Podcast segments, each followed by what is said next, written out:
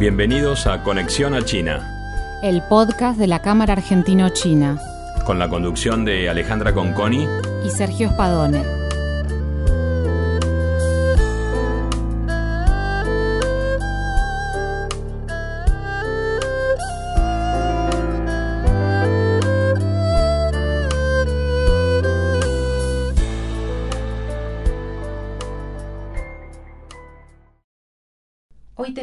Invitado especial a Guillermo Tolosa, CIO del ICBC y miembro del Comité Ejecutivo del Banco. Estamos muy contentos de, recibirte hoy eh, en este formato virtual y queríamos saber, bueno, antes de, de, esta experiencia que vos has citado, que estar en el ICBC es jugar al Barça. Y bueno, para jugar en las primeras ligas uno comienza desde el semillero, ha pasado por las inferiores, entonces vamos a ir un poquito al, semillero de, tus experiencias que después pudiste poner al servicio del desafío actual en, el ICBC. Así que si querés contanos un poco eh, tu secundaria, que vos ya nos las has mencionado como algo particular. Sí, bueno, ante todo, hola Alejandra, hola Sergio, muchas gracias por, invitarme a compartir este espacio y a compartir mis experiencias.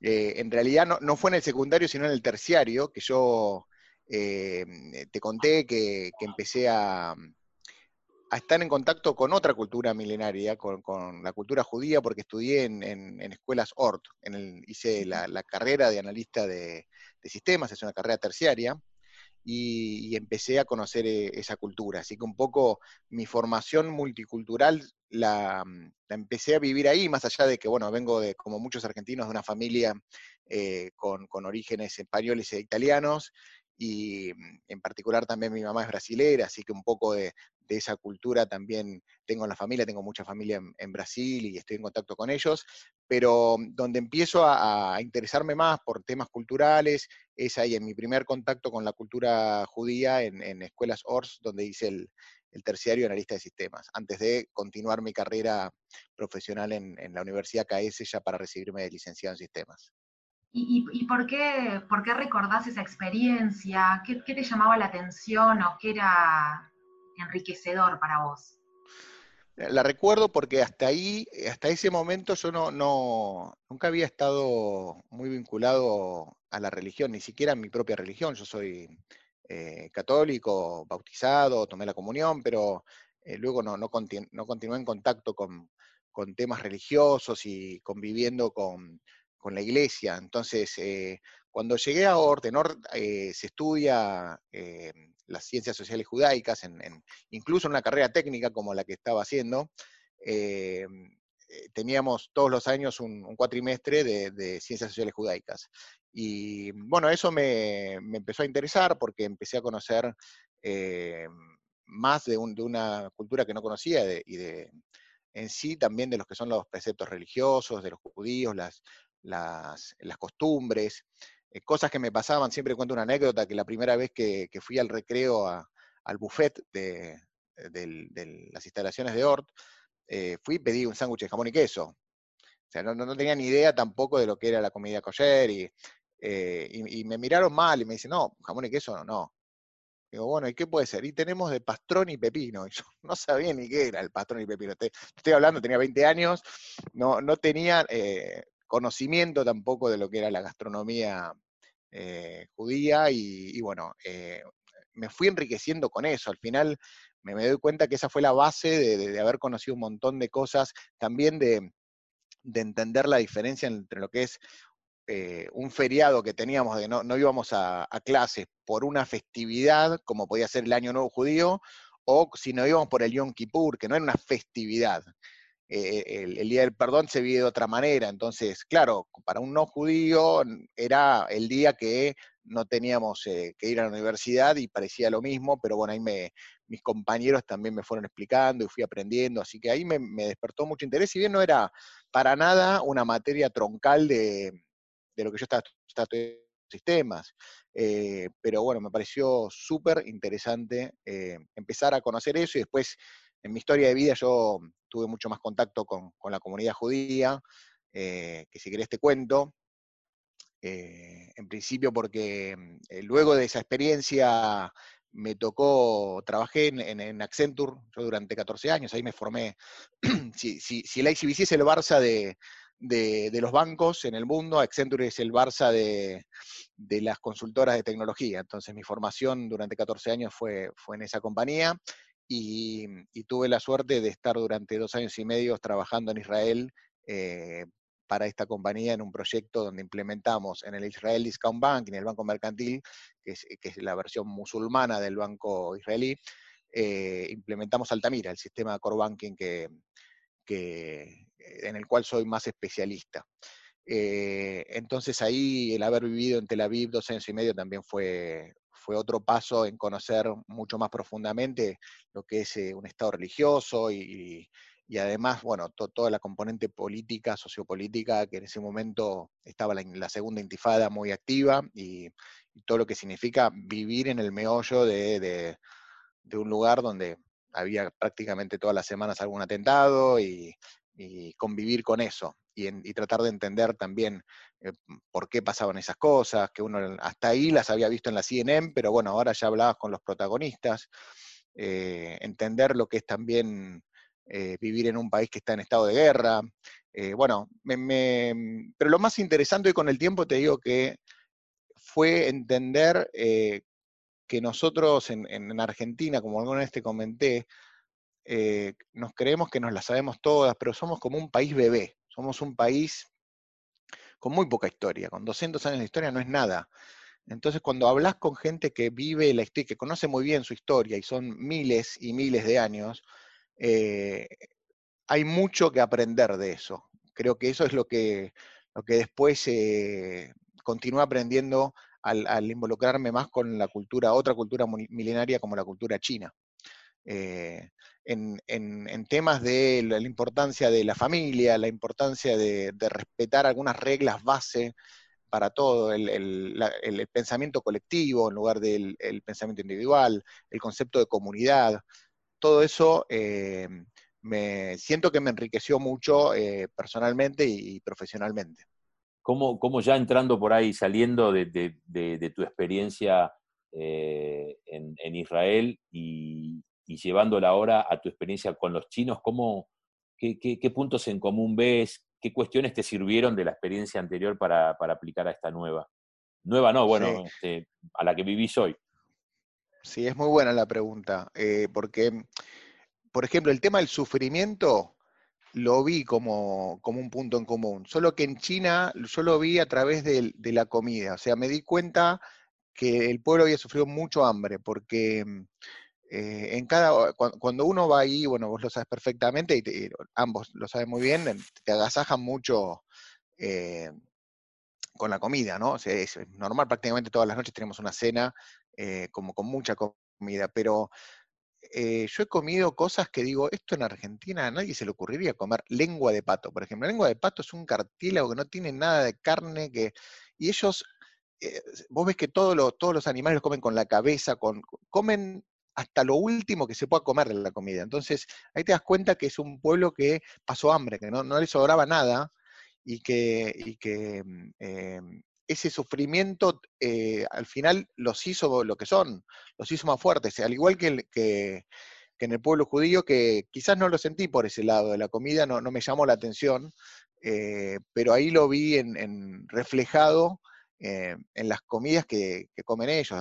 He comido paloma, rana, bueno, todo, todo, todo bicho que camina. Y bueno, y me preguntabas por qué, qué, qué, me sirvió de la experiencia de Israel, donde fue una experiencia muy cosmopolita, porque Israel es un país joven con que tiene, al final tiene eh, mucha gente que proviene de, otros países y particularmente en el proyecto donde yo estuve, Accenture, junto a un equipo multicultural, yo trabajé con griegos, con, mucho con españoles, colombianos, rusos, entonces fue para mí mi gran experiencia eh, multicultural, esos dos años y medio, y yo creo que lo que, me, lo que más me sirvió es que ya incorporé que cuando conozco una nueva cultura, no pienso que está mal eh, algo que hacen distinto, sino que naturalmente me doy cuenta y me trato de ubicar por qué lo hacen.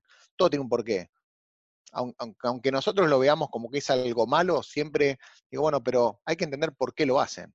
Y viste, y, me pasó con los judíos y me pasó también con los musulmanes, porque yo de alguna manera estaba conviviendo también con el mundo árabe. Eh, entonces, claro, escuchaba la campana de, los israelíes, pero bueno, eh, también había otro pueblo conviviendo ahí que, que creo que no hay que prejuzgarlo y que hay que entender porque todo tiene un motivo. Entonces, eso te lleva también a interesarte por la historia. Contanos un poco, eh, al momento de entrar a la ICBC, a diferencia de otros colegas, eh, ya, ya, se había dado la compra, ya era un banco chino. Contanos un poco cómo, fueron, cómo fueron tus primeras impresiones. Sí, yo en realidad estaba en el Standard Bank. Yo entré en el Standard Bank. Entré en el, en el año 2008 al banco cuando era Standard Bank. O sea, los accionistas eran el, banco sudafricano, pero el, más grande de todo África. Eh, no, no se metieron tanto en la operación del día a día los sudafricanos, con lo cual ahí tampoco pude conocer mucho de ellos, pero algunas experiencias tuve.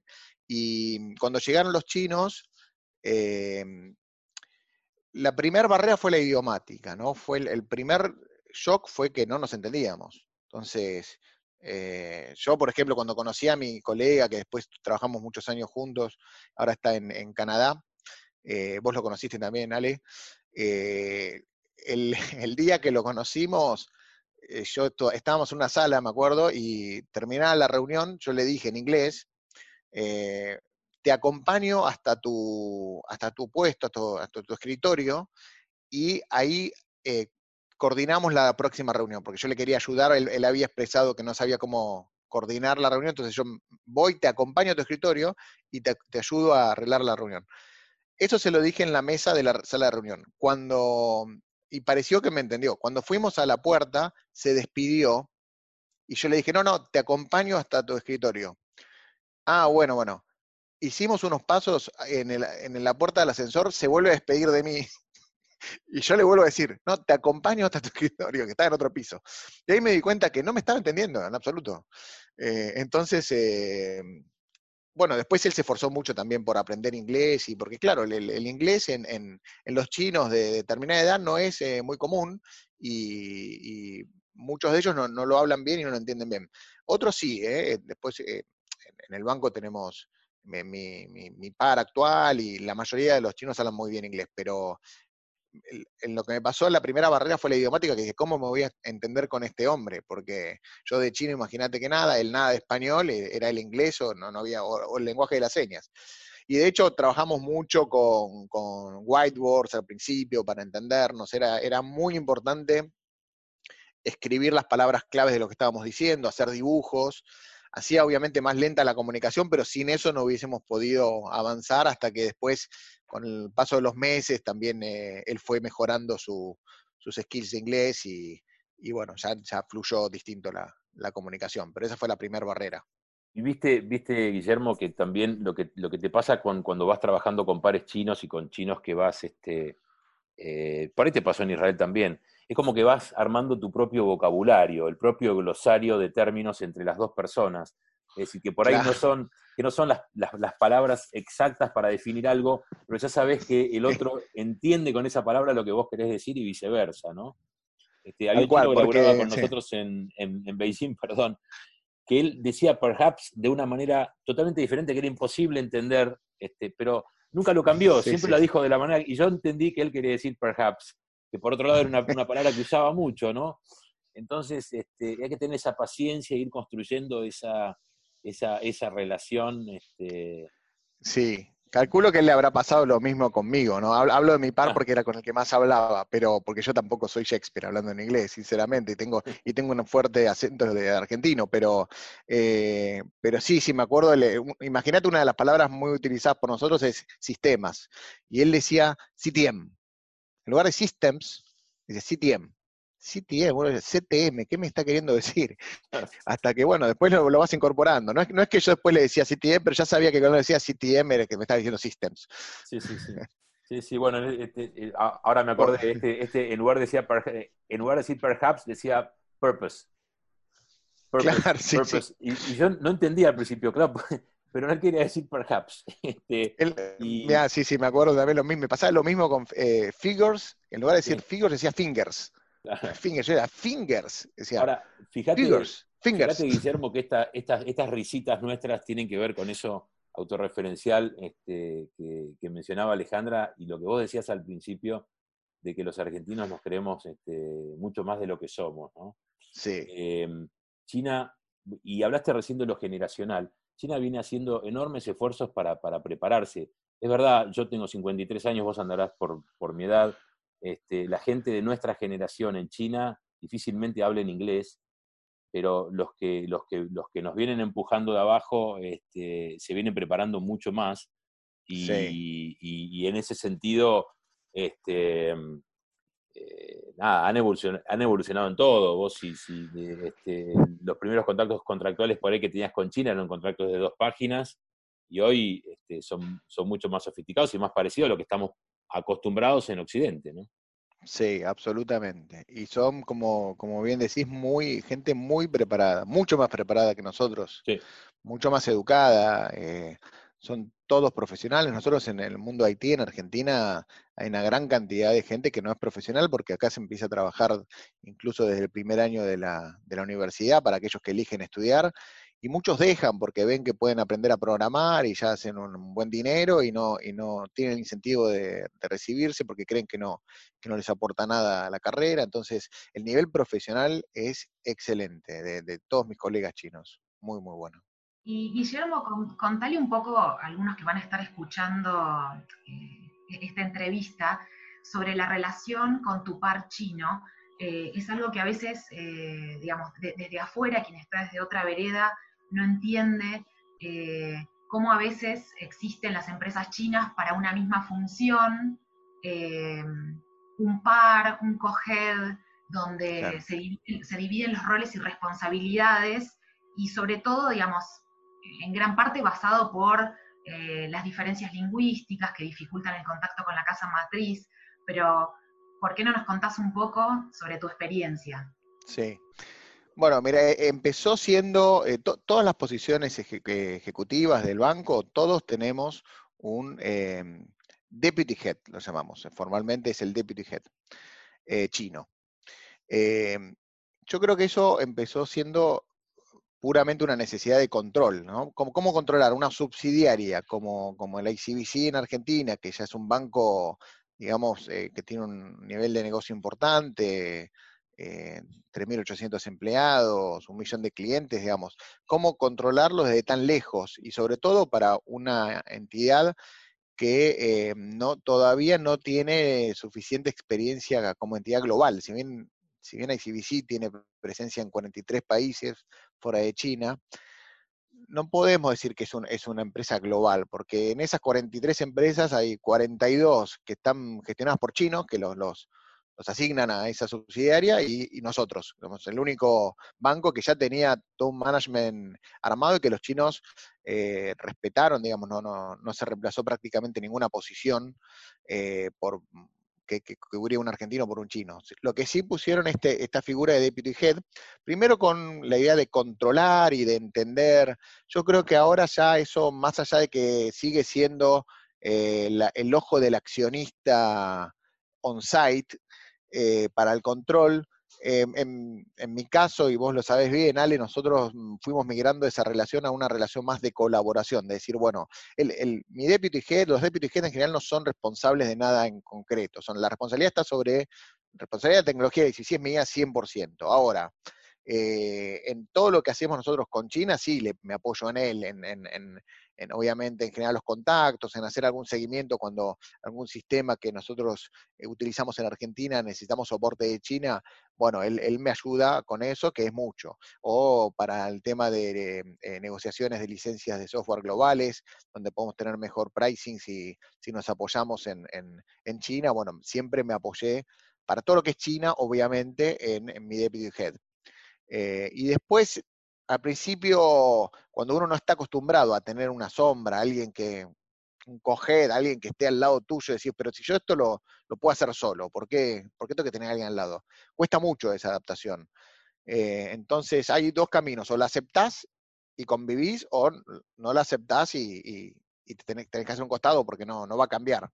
En mi caso, a mí me tocó que cuando yo llegué a la posición de CIO, eh, ya existía este modelo. O sea, yo cuando, cuando pasamos a hacer ICBC, yo era gerente de desarrollo, no era el responsable de todo tecnología.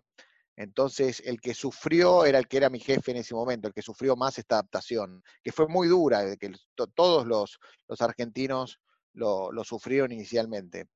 Entonces yo tuve la suerte de poder haber visto un poco cómo era esa dinámica y de poder eh, eh, aprender de, que esto era así, o, lo bancabas y te, acomodabas, o eh, no lo ibas a poder evitar, porque sobre todo al principio pedían mucha información, creo que después también entendiendo que la cultura china, esto de construir el Quan Shi era, la confianza, bueno, es mucho, mucho de preguntar las cosas varias veces, hacer cross-check de la información preguntándole a otro, a ver, hasta que una vez que hay confianza ya eso queda de lado y no, eh, ya se hace más naturalmente. Además, a mí me ayudó mucho, eh, como era mi primera experiencia como CIO, también al final lo, tenía una segunda opinión de los temas y, muchas veces yo mejoré mis decisiones por haberlas confrontado con, mi coger y por haber discutido y de, de esa discusión salió algo mejor. Iba a hacer tal cosa y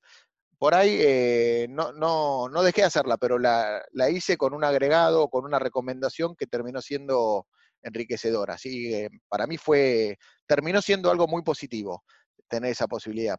y siempre nos dieron el espacio para, para o sea, el, management local del banco es el que eh, decide la estrategia de negocio, es el que lleva en, tecnología. No me han bajado nunca línea de tener que implementar tal o cual sistema, por el contrario, me ofrecen alternativas y yo tomo lo que me sirve, que es el mejor de los mundos. Eh, así que, mm, bueno, es, eso ha sido un poco en ese sentido la experiencia. Y, bueno, en, charlas que tuvimos con, con colaboradores tuyos y, pienso, por ejemplo, en, Marilina también, eh, he escuchado muchas veces en tu equipo que trabajar con el apoyo de China a veces es hacer una diagonal en tecnología, porque cosas que, digamos, que recién ahora se están haciendo en Argentina, ya se hicieron, se testearon, fracasaron, se mejoraron, ¿no? Están 10 años más adelantados contanos un poco en, tu, ecosistema, que es el, banco, si podés contarnos un poco qué metodologías, procedimientos, tecnología están trayendo al banco y, cómo ha sido también el proceso de, apoyarte tus, en tus colegas en la casa matriz. Bueno, cada visita que, yo hago a la casa matriz para mí es como entrar a la mejor universidad de tecnología aplicada a servicios financieros. O sea, ninguna consultora me puede dar, y, estoy obviamente todo el tiempo rodeado de, consultoras de tecnología, ¿no? de renombre como eh, IBM, Accenture o Garner como advisor, pero ninguna me puede dar el conocimiento hands-on que tiene eh, ICBC en China de la aplicación de esa tecnología. Entonces, para mí es ver tecnología de ultramoderna, de avanzada, aplicada aplicada al negocio y verlo en una sucursal o verlo en, eh, hablándolo con el equipo que creó esa tecnología. Porque además hay, eh, CBC en China tiene 13.700 empleados en el área de tecnología nada más. Eh, es una estructura compleja porque tiene diversos centros de desarrollo en, siete ciudades distintas y cada centro de desarrollo se dedica a alguna tecnología en particular, tiene tres data centers, tiene, mm, em, tiene la capacidad de eh, crear su propia tecnología. Entonces, a veces cosas que nosotros compramos, ni se nos ocurriría desarrollar, se la compramos a un vendor, ellos nos dicen, no, no, esto lo desarrollamos nosotros. El algoritmo de inteligencia artificial, casi tal cual cosa, lo hizo nuestro equipo de 400 data scientists, donde hay algunos eh, que, ellos respetan mucho el tema de, la educación, ¿no? se reconoce mucho lo que es un, un doctor, un, eh, ¿cómo se llama? No me sale el nombre ahora, un PhD. claro, un PhD, sí. Un PhD, un PhD. Eh, entonces es, viste, yo he tenido reuniones con el PhD que era, vas a conocer a tal PhD que es muy reconocido en, China, porque, bueno, y es parte del banco, es parte del equipo que, crea soluciones para sus clientes. ¿Y, qué trajimos de allá? Un montón de cosas. Eh, nos trajimos, lo primero que nos trajimos fue nuestra plataforma móvil, después hace dos o tres años el modelo de Smart Branch con tecnología que, que, tenemos en, algunas sucursales, la, insignia nuestra es la de Puerto Madero, pero de Smart Branch, bueno, unas tecnologías especiales para atender a los clientes en las sucursales, después temas de inteligencia artificial, un montón, de biometrías de distinto tipo. Em, y, sobre eso estamos trabajando mucho ahora, temas de blockchain que estamos eh, trabajando en conjunto, eh, de todo, robótica, que no, no, trajimos finalmente, pero que estuvimos analizando allá, em, toda la experiencia de pagos móviles, que, recién ahora está surgiendo en, Argentina, y ya ellos están en otra evolución. Hoy, hoy eh, se está volviendo común pagar con un QR. Cuando yo, viajé tres veces a China, como les decía, la primera vez fue en el 2016, luego fui en el 2018 y eh, en el 2019 mi tercera vez. Cuando fui en el 2016 se empezaba a hablar del pago de QR, pero no era tan común. Uno pagaba, el tema era que tu tarjeta te la acepten en algún, que eran pocos lugares que te la aceptaban, porque ellos en lugar de Mastercard y Visa tienen Union Pay. Es otra cosa también, viste que uno pensaba que Master y Visa eran las tarjetas internacionales. Bueno, no, allá es Union Pay. Entonces era un tema pagar con la tarjeta. Cuando vuelvo en el 2018, ya prácticamente no se pagaba con tarjeta en ningún lado. Ya era todo el mundo pagaba con su con Alipay o con WePay, digamos, sus billeteras, que claro, exactamente, esas mismas. Los mercados pagos que eh, por ahí localmente se conocen más acá. Ahora, en el 2019, un año y medio más tarde, ya fui y ya había un 20% de los pagos que se hacían con reconocimiento facial, sin tocar el teléfono. Y lo vi, o sea, lo vi, eh, lo, vi eh, accionar. fuimos a, un día fuimos a un, comedor interno del, banco, pero que tenía una máquina expendedora de, gaseosas y me mostraron cómo pagó eh, las gaseosas simplemente con la cara, que obviamente estaba vinculada a la billetera de, de Wallet. Y después tuvimos la suerte de, contactarnos también con la gente de Alipay que nos recibieron ahí en Hangzhou y, y pudimos hablar de, cómo estaba evolucionando el pago con biometría facial y nos dicen que el 20% de los pagos en septiembre del año pasado ya estaba dándose con biometría facial sin utilizar el teléfono. Entonces, eh, me imagino que ahora debe haber crecido mucho eso.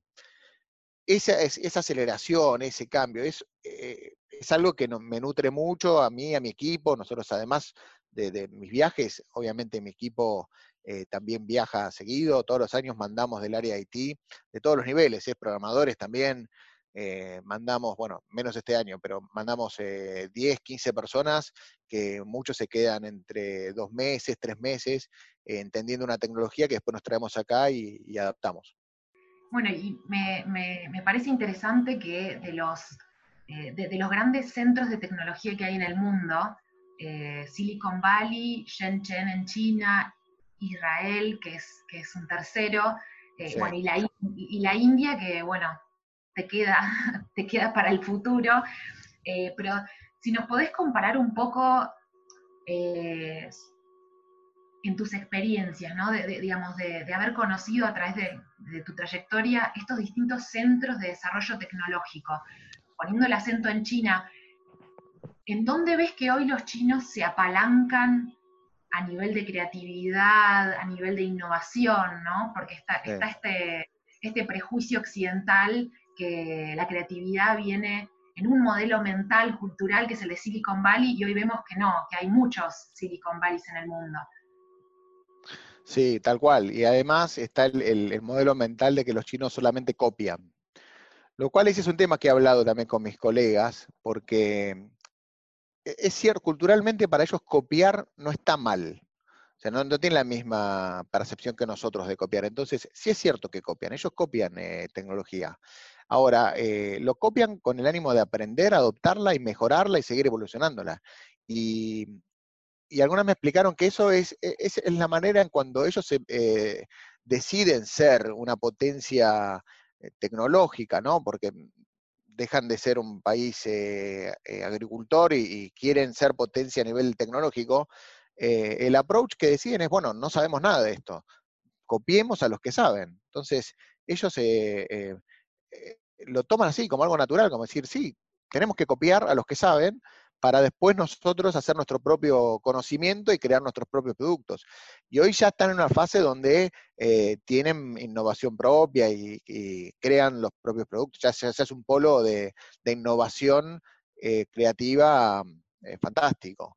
Entonces ahí, ahí vi esa, esa característica, ¿viste? el, arte de saber copiar y de, entenderlo como algo natural, como, como tampoco hay legislación que castigue la propiedad intelectual en China, bueno, es algo que lo, lo, toma naturalmente. Después en Israel, por ejemplo, eh, vi que la innovación y el desarrollo tecnológico estaba muy basado en, el formato de los kibbutz, de, de, la mini pyme, eso también me pareció muy interesante, como todo lo que han desarrollado ellos vino de, ahí. Generalmente eh, no son grandes corporaciones, son eh, empresas que nacen en kibbutz y en, comunidades muy, muy chicas. Me pareció interesante también, tiene mucha promoción de la pyme, es, es, para copiarlo, porque es el motor de la economía, eh, es la pyme en, Israel y creo que, en Argentina deberíamos también adoptar esa, ese enfoque. Bueno, es, muy interesante lo que decías de la copia. Eh, nosotros, por ahí a veces en Occidente condenamos que los chinos, este, cómo crecieron los chinos, cómo, cómo adquirieron tecnología, el tema de la copia. Pero por otro lado tenemos, tenemos un dicho que es no, no inventar la rueda, ¿no? Este, yo creo que, eh, los chinos se basan mucho, mucho en eso también. Si la rueda está inventada, ¿para qué me voy a poner yo a inventar la rueda, no? Em, y mencionabas sobre las Y es un acto de, humildad también, ¿eh? Es un acto de humildad, porque en la copia está el reconocimiento de que, de que está bien eso que están copiando, de que, que es que ahí está el, mejor producto y que bueno, que ellos después lo van a intentar mejorarlo, pero saben que, reconocen de dónde, de, dónde viene. Sí, sí, y hay muchos casos muy, muy, muy a la vista y muy este, grandes en dimensiones en China sobre, sobre copias y sobre, sobre este, avanzar con la misma tecnología, pero bueno, no es, no es para hoy. No, pero te, eh, mencionabas las pymes y, quería hacerte una pregunta eh, sobre, sobre las pymes argentinas y, la tradición del banco en, eh, en, fomentar el comercio exterior. nos comentabas en otro momento que hay alguna experiencia del banco con e-commerce con productos argentinos. ¿Nos puedes contar un poco más?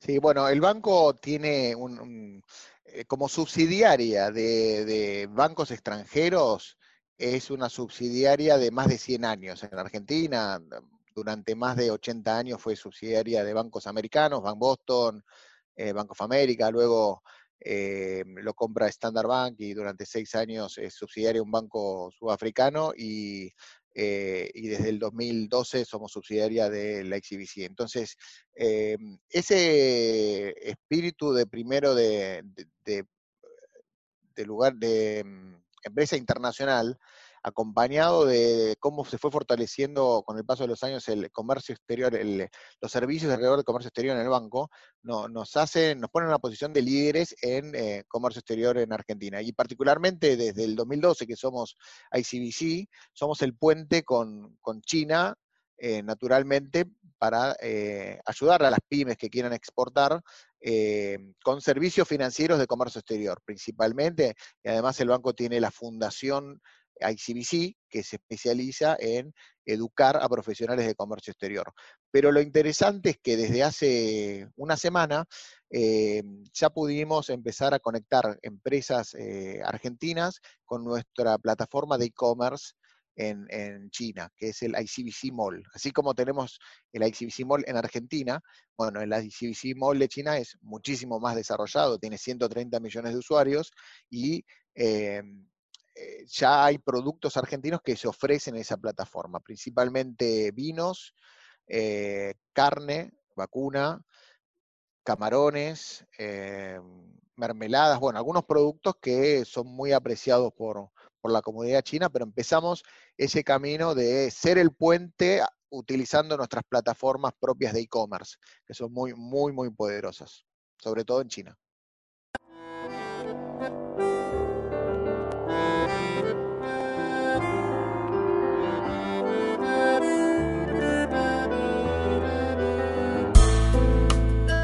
Esto fue Conexión a China.